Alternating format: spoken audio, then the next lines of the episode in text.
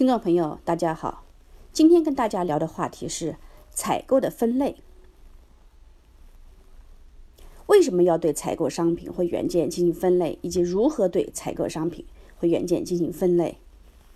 首先，我们回答一下为什么要对采购的商品或原件进行分类和管理。任何企业的采购负责人都会对采购的物资进行分类，那是因为通过对采购商品或原件的分类和管理，可以第一集中支出和统计数据，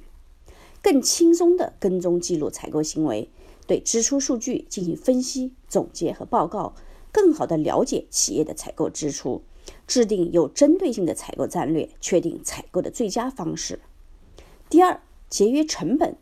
通过对物资的分类和管理，通过品类经理的专业知识和经验，深入了解某个类别及其子类别，从采购中创造价值，比如制定或调整采购战略，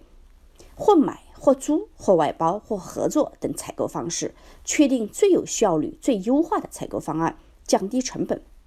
第三，能够更好地对供应商进行风险管理。通过对物资的分类和管理，可以深入了解每个供应商，将供应商的风险降到最低。第四，标准化从采购到付款 P2P 的流程。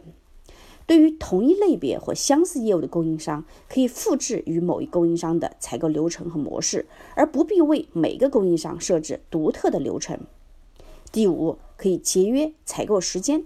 通过对不同类别采购数据的分析，找到 common paths，由此不仅能够产生规模经济，帮助采购人员获得谈判的 bargaining power，获得更好的价格和供应条件，还能够避免重复的购买，节约采购交易时间。第六。提前布局和规划公司战略，通过对采购类别和供应市场的分析，对未来做出预判，将公司的发展战略与采购战略联系起来，提前布局和规划，提前规划供应商和资本预算，为公司的未来发展提供物资保障，即所谓的兵马未动，粮草先行。第七，发现机会和企业创新。通过采购的分类管理以及对采购需求和供应的分析，企业能够发现并利用商业机会来管理需求，对公司的现金流更好地进行安排和管理，找到稀缺资源供应商并加以利用，从供应商那里获得更多创新的方法，从而获得竞争优势，从供应链的获得公司的核心价值。任何企业都可以通过对采购类别管理。中获益，降低供应链风险，也增加采购的价值，推动供应链的创新。